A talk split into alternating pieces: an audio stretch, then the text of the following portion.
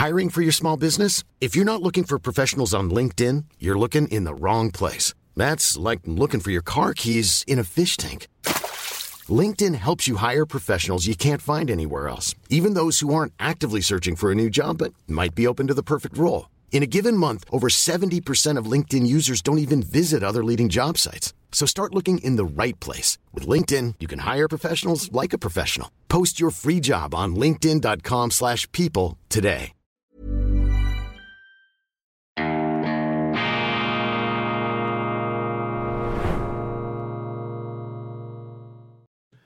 Grüezi miteinander, ganz herzlich willkommen und einen wunderschönen guten Morgen, meine sehr verehrten Damen und Herren, liebe Freunde, vor allem in Deutschland und in Österreich. Ich darf Sie begrüßen aus dem hochmotivierten Institut für fortgeschrittene und differenzierte Gegenwartskunde zur internationalen grenzübergreifenden Ausgabe von Weltwoche Daily, die andere Sicht. Unabhängig, kritisch, gut gelaunt am Donnerstag, dem 18. Januar 2024. Zurück aus Davos und voller Eindrücke. Ich habe davon erzählt in meinem schweizerischen Programm. Da ist auch viel drin, was für Nichtschweizer von Interesse ist. Ich fasse es ganz, ganz kurz zusammen, damit die Doppelzuschauer hier nicht über Gebühr gelangweilt werden. Gestern großer Auftritt von Javier Milei, dem argentinischen Rockstar-Präsidenten. Man kann es nicht anders sagen. Also Fähnchen und ähm, vor allem handyschwingende Fans sind da ihm an den äh, Lippen gehangen, der konnte sich in der riesigen Menschentraube am Schluss fast nicht mehr zum Ausgang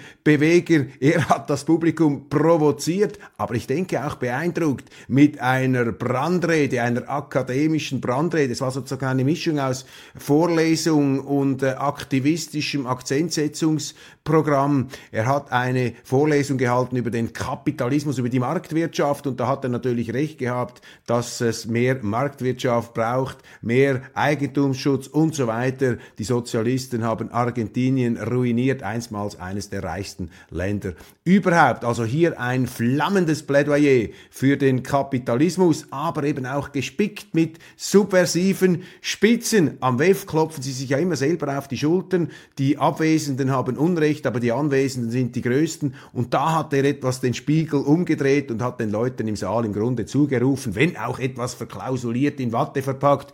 Nicht die auswärtigen Bösen, da sind die großen Bedrohungen des Westens, sondern ihr seid die Bedrohung des Westens. Ihr da, die Kapitalisten, die zu Sozialisten geworden sind, ihr führt den Sozialismus hier ein, auch in Form von Klima und Gender und, und solchen ähm, Abwegigkeiten. Also kehrt zurück ich muss euch warnen, das war der emphatische Appell von Javier Milei und die Leute sind ihm also wirklich äh, nachher hinterhergepilgert, wie wenn eine Taylor Swift dazwischen gelandet wäre in Davos. Dann Emmanuel Macron, vor allem für deutsche Ohren natürlich sehr, sehr faszinierend. Er plädierte für ein unabhängigeres Europa, für eine unabhängigere EU. Man dürfe sich da nicht äh, im Beschlag nehmen lassen von den Vereinigten Staaten von Amerika, wenn Europa wahrgenommen werde, die EU als Außenposten, als Filiale, als Kolonie der USA, dann hätte man überhaupt keine Weltgeltungen. Er lobte in diesem Zusammenhang ähm, sehr dezidiert den im Saal auch anwesenden, ja in deutschen Medien aufs Himmeltraurigste angefeindeten serbischen Präsidenten Alexander Vucic, den ich übrigens interviewt habe, ein sehr nachdenklicher, beeindruckender Mann. Ähm, er hat Vucic gelobt, auch als einen europäischen Patrioten, als einen Balance- und äh, Ausgleichspolitiker. Das fand ich bemerkenswert. Dann natürlich der amerikanische Außenminister Anthony Blinken, der gesagt hat, wir Amerikaner, wir sind immer für Deeskalation, wir sind für Frieden und Ausgleich. Interessant auch immer hier wieder die speziellen persönlichen Versionen. Ist ja nicht völlig falsch, was er sagt. Aber die Amerikaner sind natürlich alles andere als reine Friedenstauben, sondern die äh, fahren dann doch auch gelegentlich die Krallen aus und manchmal fahren sie sie so aus, dass sie eben auch den äh, Europäern hier ins Genick fahren, wie zum Beispiel jetzt mit diesen Konfrontationen in ähm, der Ukraine und auch äh, sonst äh, in anderen Weltgegenden. Der Macron hat es angesprochen, wir dürfen doch nicht in einen Krieg, meine Damen und Herren, in einen Konflikt mit China einsteigen. Macron hat es so ausgedrückt, ich will ein De-Risking, aber nicht ein Decoupling. Ich will mich nicht von den Chinesen lösen, aber ich möchte vielleicht nicht in totale Abhängigkeit geraten der Chinesen, aber eben auch nicht in eine Abhängigkeit der Vereinigten Staaten. Jetzt Meines Erachtens hat er da natürlich recht. Bei Macron weiß man einfach nicht so genau, ist er eher Schauspieler oder Politiker? Macht er das, was er sagt? Er kann so überzeugend reden. Also ihm glaubt man nahezu alles. Und wenn wir von den Gegensätzen zwischen USA und Europa sprechen, dann müssen Sie die neue Weltwoche unbedingt, unbedingt lesen. Denn hier haben wir einen Aufsatz von Oscar Lafontaine, Amerikas Krieg gegen Europa. Das ist natürlich eine ganz äh, provokative Molotow-Cocktail-Titelschlagzeile, die im Grunde den Spieß da etwas umdreht und sagt, ja nicht die bösen Russen und die bösen Chinesen sind die allerbösen, sondern es sind eigentlich die Amerikaner, die einen Krieg gegen Europa führen.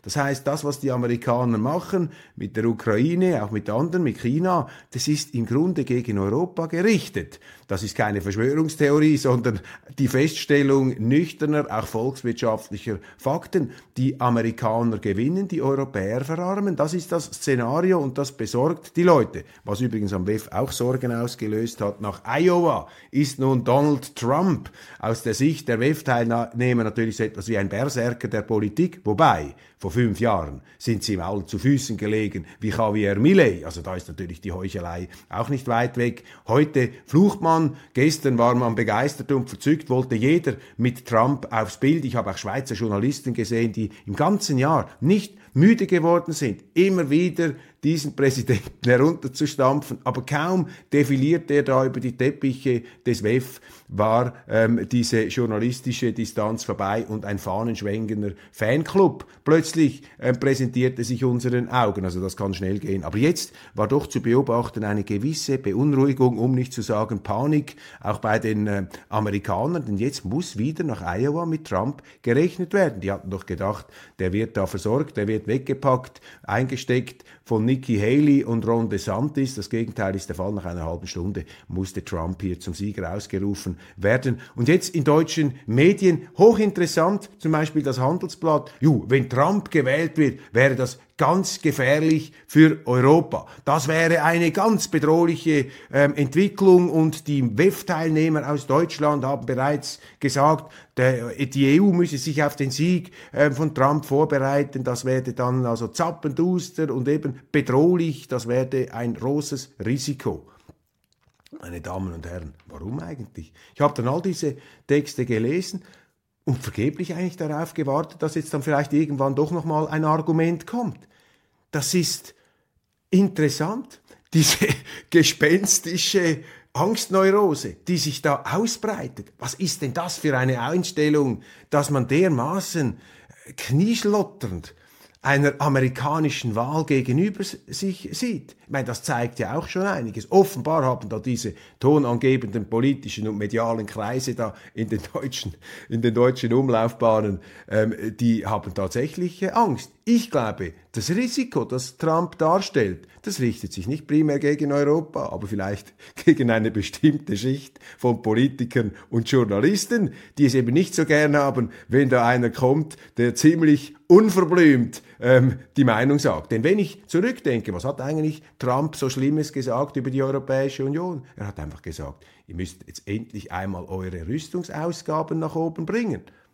Ja, was ist jetzt dagegen einzuwenden? Das ist ja mittlerweile Mainstream in der Europäischen Union. Also da muss man aufpassen, dass nicht eine Pose sich verselbstständigt, beziehungsweise die politischen, subjektiven Meinungen der Journalisten und der Politiker sozusagen wie eine objektive Wahrheit da, medial, massenmedial weiter vergaukelt ähm, wird. Dann noch äh, ein Auftritt äh, am WEF, interessant, der UNO-Generalsekretär Gutierrez, der ähm, immer als Warner, als drastischer Warner auftritt. Bei ihm ist immer 5 nach 12. Da muss man auch entsprechend das einordnen können. Aber auch er, überzeugend, muss man sagen, mit großer Leidenschaft hat er vorgetragen. Für ihn ist das größte Problem nach wie vor der Klimawandel. Er sei jetzt gerade im Himalaya gewesen, habe das dramatische äh, Gletscherschmelzen dort beobachtet. Ähm, und er hat da die versammelten äh, Teilnehmer angemahnt, jetzt endlich die, ähm, diese Klimafrage äh, ernst zu nehmen. Nun, ich bin da ein Skeptiker etwas äh, dieser Top-Down-Technokratie von oben nach unten und diese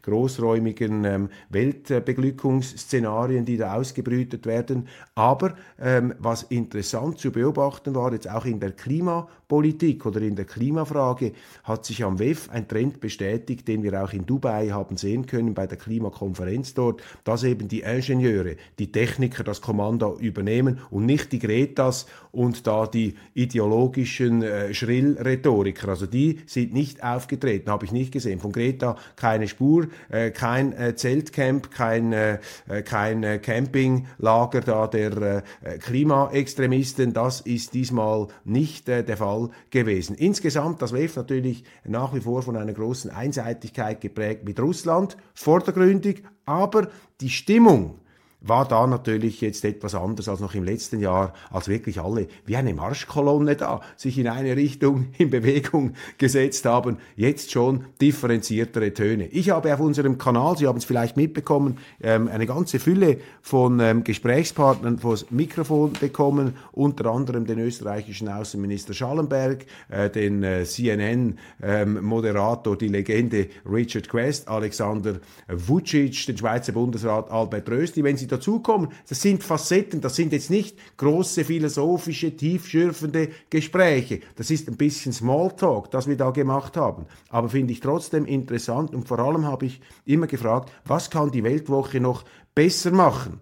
Denn der Widerspruch macht ja das Leben interessant. Wenn alle das Gleiche sagen, dann schläft dir das Gesicht ein. Aber der Widerspruch, das ist das ähm, Faszinierende. Nun die ähm, Nachrichten, das Aktuelle. Ja, kann Taylor Swift in den Vereinigten Staaten den Wahlkampf beeinflussen. Sie ist ja sozusagen die ja, ähm, Referenzfigur für die Jungen, dass diese Taylor Swift ist also wirklich zu einer Art Ikone geworden, zu einer Lifestyle- und auch Lebensdaseinsbewältigungslichtgestalt. Ähm, die ähm, sehr ernst genommen wird, was sie sagt. Und jetzt ist eben die Befürchtung, wie wird sie sich positionieren. Sie kommt ja sehr republikanischen Verhältnissen, da ist die ähm, This is Paige, the co-host of Giggly Squad, and I want to tell you about a company that I've been loving, Olive and June. Olive and June gives you everything that you need for a salon quality manicure in one box. And if you break it down, it really comes out to $2 a manicure, which is absolutely insane. It's also so easy to get salon worthy nails at home with Olive and June. The difference between how your nails used to look when you did them yourself and now with the Manny system is a complete game changer. The best thing about Olive and June too is it's a quick dry, dries in about one minute, lasts for five days, and full coverage in up to one to two coats. Visit oliveandjune.com slash perfect Manny 20 for 20% off your first system. That's oliveandjune.com slash perfect Manny 20 for 20% off your first system system. Quality sleep is essential. That's why the Sleep Number Smart Bed is designed for your ever evolving sleep needs. Need a bed that's firmer or softer on either side? Helps you sleep at a comfortable temperature? Sleep Number Smart Beds let you individualize your comfort so you sleep better together. JD Power ranks Sleep Number number 1 in customer satisfaction with mattresses purchased in-store. And now, save 50% on the Sleep Number limited edition Smart Bed for a limited time. For JD Power 2023 award information, visit jdpower.com/awards. Only at a Sleep Number store or sleepnumber.com. Vater war Investmentbanker, aber aufgrund von, ich glaube, einem Vorfall sexueller Belästigung hat sie sich dann den Demokraten zugewandt, worauf Donald Trump schlagfertig, wie immer sagte, seither gefällt mir ihre Musik 25 Prozent weniger. Was wird Taylor Swift machen? Ist Taylor Swift die letzte Verteidigungslinie der Zivilisation gegen den angeblichen Berserker und Wüterich Donald Trump? Und was sagt Robert Habeck dazu? Das sind die großen Fragen. Habeck übrigens nicht auf der ganz großen großen Bühne. Ähm, dies vielleicht noch an die Adresse äh, der deutschen Zuschauer. Er wurde in einem Saal gesichtet mit nur 63 äh, Plätzen. Das darf man aber nicht persönlich nehmen als Bürger der Bundesrepublik. Dann geht natürlich die ganze AfD-Panik weiter in äh, Deutschland. Deutschland, die noch vergleichsweise junge Demokratie, das klingt fürchterlich arrogant, ist aber überhaupt nicht so gemeint. Wir Schweizer probieren ja die Demokratie seit über 700 Jahren aus. In Deutschland Deutschland ist sie auch zum Teil früher schon in Spurenelementen vorhanden gewesen. Selbstverständlich, die Germanen haben ihre Häuptlinge selber gewählt, aber in einer modernen institutionellen Form gibt es die erst seit dem 20. Jahrhundert, dann auch noch mit Unterbrüchen und das merkt man einfach. Also Sie merken das am Umgang mit der Opposition, was da für ein Theater gemacht wird in Deutschland, das ist unglaublich und auch die Entgrenzung, die Entfesselung der Sprache, das ist also schon etwas Bemerkenswertes und natürlich auch beschämend für die sonst ach so wachsamen und achtsamen Medien, die das einfach stillschweigend zur Kenntnis nehmen, wenn da eine Oppositionspartei als äh, Haufen Scheiße bezeichnet wird von einer äh, FDP-Politikerin, von der Spitzenkandidatin der FDP für die Europawahl, ein Haufen Scheiße. Und die Wähler der AfD werden dann als Fliegen, als Schmeißfliegen, als Ungeziefer heruntergeputzt. Ich meine, jetzt muss man sich das mal vorstellen, das Wörterbuch des Unmenschen. Aber eben das Böse ist das überschießende Gute. Die sind so überzeugt, dass sie damit das Gute tun oder etwas sagen, was andere hören wollen, dass sie gar nicht mehr merken, in was für einen Sumpf sie da eigentlich hinabgestiegen sind. Oder da ein CDU-Politiker, der gesagt hat, das ist eine Nazi-Partei. Ich meine, war der auch einmal im Geschichtsunterricht? Haben sie in Deutschland irgendwie die, die, die Schule geschwänzt, diese Politiker, als damals das Kapitel des Zweiten Weltkriegs und seine Vorgeschichte kam? Ich meine, mit, mit Verlaub, man soll ja jeder Partei gegenüber kritisch gegenüberstehen, aber diese Nazi-Vergleiche, das ist ja geradezu äh, schwindelerregend, was da passiert. Früher, als ich noch in Deutschland war, da hieß es immer, äh, man soll da nicht die Singularität, die Einzigartigkeit des Nationalsozialismus verbanalisieren und verharmlosen, indem man es äh, mit allem gleichsetzt und alles in den gleichen Topf wirft. Heute wird alles in einen Topf geworfen. Ein riesen Chrüsimüsi, ein Salat, der da ähm, veranstaltet wird. Und jetzt kommt natürlich auch noch äh, der begnadete, der Superpopulist, ich sage das gar nicht nur abschätzig, ähm, von, ähm, aus Bayern, der, der Markus Söder, der sagt, die AfD sei eine parasitäre Gruppe. Eine parasitäre Gruppe, sind es Parasiten? Ich meine, was ist das für ein Sprachgebrauch, den Sie da in der Politik haben? Das hat doch überhaupt nichts in einer Demokratie zu suchen. Und natürlich das äh, dröhnende Schweigen, das gellende Schweigen der Medien zu diesen Entgrenzungen, zu diesen entmenschten Vokabularien das ist ja auch wieder bezeichnend. Das zeigt, dass da eben also mit einer Offensichtlichkeit, mit zweierlei Ellen gemessen wird, ist auch interessant. Endlich kommt das mal ans Licht. Die Leute sehen das, wie bei der Ampelregierung, wo sie jetzt gemerkt haben, also die Grünen, da ist jetzt auch nicht das Gelbe vom Ei, und äh, Christian Lindner von der FDP, der gesagt hat, lieber nicht regieren als schlecht regieren. Er ist jetzt äh, dabei in der mutmaßlich schlechtesten Regierung seit langem in Deutschland. Das sage nicht ich, das sagt ein FDP-Mitglied oder ein früheres FDP-Mitglied, ich glaube aus Sachsen, Holger Zastro. Der ist jetzt ausgestiegen aus der FDP, weil er gesagt hat, nach der Rede von Lindner am äh, Brandenburger Tor, da kann ich nicht mehr mitmachen. Das ist auch eine Kernschmelze, eine Kernschmelze. Diese Politiker,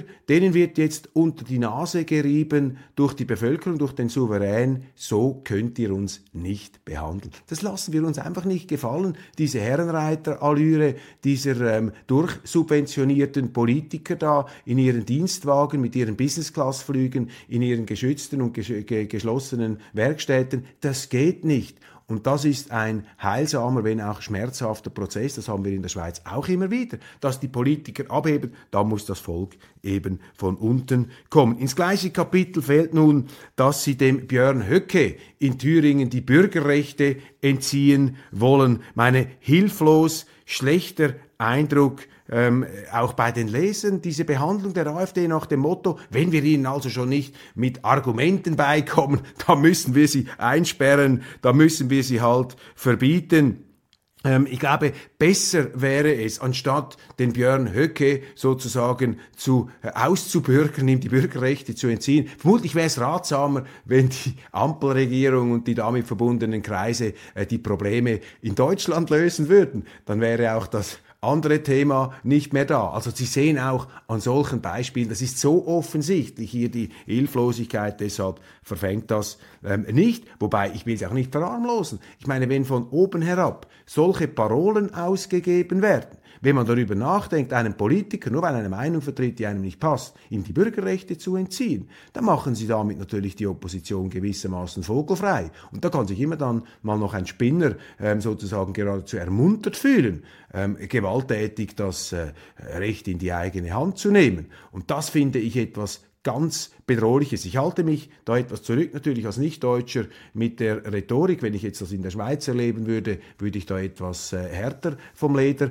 ziehen. Aber Politiker, Regierende haben einen Auftrag, vor allem in einer ähm, repräsentativen Demokratie, wo sie nicht die ganze Zeit über abstimmen können. Sie haben den Auftrag, auch irgendwo die Schranken der zivilisierten Auseinandersetzungen aufrechtzuerhalten. Und Demokratie heißt auch Minderheitenschutz, heißt auch Oppositionsschutz. Und dahinter, hinter all diesen Verunglimpfungen, Fäkalsprachen und in dieser ganzen entmenschten ähm, Form äh, des Gesprächs steckt natürlich nichts anderes als die schneidende, als die Peitschen- und Hackenknallende Verachtung der Regierenden gegenüber der Bevölkerung gegenüber denen, die dann eben diese Parasiten auch noch zu wählen glauben müssen. Stellen Sie sich das einmal vor, diese Arroganz. Also da wird eine ganze Politikergeneration und Mediengeneration, die wird abgestraft für ihre Arroganz. Aber letzte Bemerkung, bevor wir uns hier alle in der Sendung auf die Schulter klopfen und sagen, was wir alles für hellsichtige, nicht arrogante ähm, Supermenschen äh, sind. Uns würde das vielleicht auch passieren, wenn wir ein Lindner wären.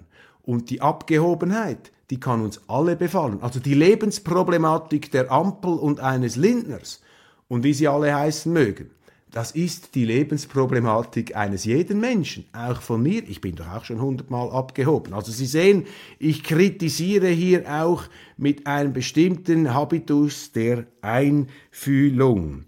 Interessant, während in Deutschland Abschiebepläne bei clandestinen, heimlichen, rechten Treffen gewissermaßen als Wannsee-Konferenz 2.0 ähm, skandalisiert werden. Das ist auch unglaublich. Weil das ist, also die waren tatsächlich nie im Geschichtsunterricht. Wird bekannt, dass die Zahl der Abschiebungen, ich meine, das ist der Gipfel, die Zahl der Abschiebungen durch die Regierung im vergangenen Jahr um 27 Prozent zugenommen hat. Also bei den einen kritisieren sie, dass sie über Abstimmungen, Abschiebungen reden, aber die Regierung macht eigentlich das, was sie an dieser Konferenz besprochen haben. Und jetzt ist das der ganz große Skandal. Also ich meine, das müsste man fast schon Psychotherapie therapeutisch behandeln lassen, diese Art der Gesprächsdiskussionsführung. Ich, äh, Sie spüren etwas den äh, auch leicht augenzwinkenden Charakter, nicht, dass Sie mich da plötzlich verdächtigen. Jetzt ist also Köppel total ähm, losgelöst, äh, wie er sich da über die Deutschen äußert. 2023 hat es über 16.000 Abschiebungen gegeben, über 30.000 weitere seien geplant gewesen, scheiterten jedoch an fehlenden Flügen, medizinischen Problemen oder unbekannten Aufenthaltsorten der Ausreisepflichtigen. Das sind die seriösen Angaben an die Nachrichtenagentur AFP durch das Bundesinnenministerium von Nancy Faeser, die sich bekanntlich nicht genug über oppositionelle rechte Zirkel aufregen kann, aber selber das macht, was sie bei den anderen kritisiert. Wunderbar, wie diese Widersprüche hier aufscheinen, wie diese Widersprüche sich einem hier geradezu handgreiflich ähm, ins, ähm, äh, vor Augen führen. Das bringt mich zu einem Zitat. Das Gleiche lässt uns in Ruhe, aber der Widerspruch ist es, der uns produktiv macht. Produktive Widersprüche, wenn auch schmerzliche, das Zitat stammt von Goethe. Laut Bild, und ich möchte jetzt schließen mit etwas Positivem über den Markus Söder, den ich mir hier erlaubt habe auch zu kritisieren. Der bayerische Ministerpräsident Markus Söder will 20 Sender von ARD und ZDF streichen. Er präsentiert ein knallhartes Sparprogramm für den öffentlich-rechtlichen Rundfunk. Gebührenerhöhungen kommen für ihn nicht in Frage. Sparten- und Kultursender sowie die öffentlich-rechtlichen Orchester sollen vom 24 auf 12 halbiert werden.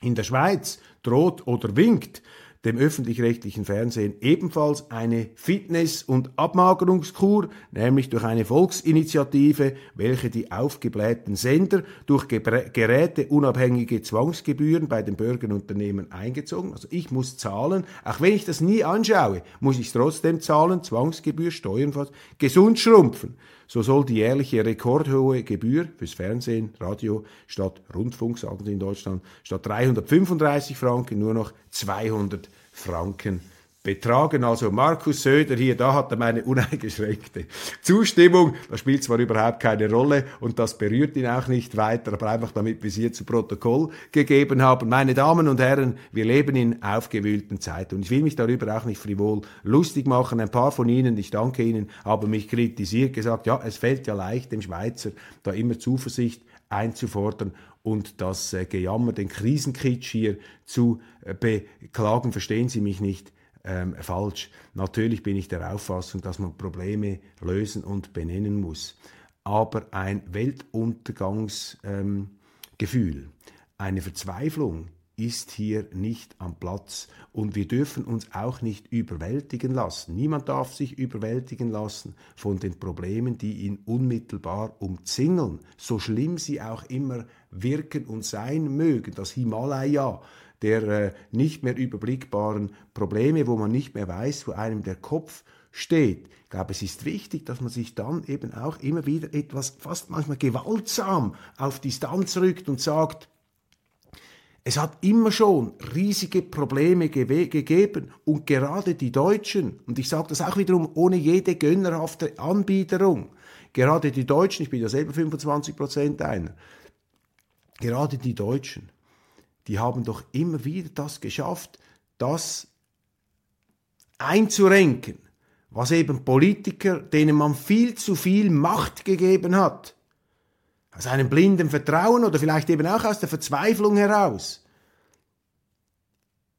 hat es eben geschafft, diese Probleme auch wieder in den Griff zu bekommen. Und wenn es für mich jetzt, meine subjektive Sicht, wenn es für mich eine Lehre aus der deutschen Geschichte gibt, dann ist es die, abfahren mit arroganten Politikern, die das Volk beleidigen, die glauben, die das, das Weisheit mit Löffeln gefressen haben, die sagen, wir schaffen das, wir können das. Nein, ihr könnt es eben nicht, ihr schafft es eben nicht, bei uns auch nicht. Und man soll mal aufhören mit dieser arroganten Allüre und immer am Volk die Schuhe abputzen, immer an den Leuten, wenn sie auf die Straße gehen. Ja, das sind die Rechtsextremen wenn du dich an eine, an eine irgendwo heranklebst, bist du kein, bist du kein Rechtsextremer. Aber die anderen, die sind das. Diese Beleidigung auf Vorrat, diese Arroganz und eben die Politik, die da mit einem Machtvorschuss ausgestattet wird, das finde ich gefährlich. Also für mich bleibt es dabei, direkte Demokratie bleibt ein Gebot der Stunde. Man muss die Demokratie endlich ernst nehmen. Das ist jetzt keine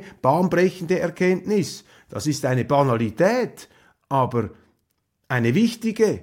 Und das muss man in den Vordergrund stellen. Also Sie verstehen mich richtig, ich will mich da nicht äh, in dem Sinn lustig machen über, diese, über die Ernsthaftigkeit der Probleme, aber ich möchte mich äh, ich glaube nicht, dass Verzweiflung und Pessimismus gute Ratgeber sind in dieser Situation. So, jetzt nach diesen etwas pastoralen Bemerkungen ist fertig. Danke. Ähm, ich, äh, ich freue mich, wenn Sie morgen wieder dabei sind und äh, Ihnen einen wunderschönen guten Tag. bleiben Sie trotz allem zuversichtlich und machen Sie es gut. Ich freue mich auf morgen.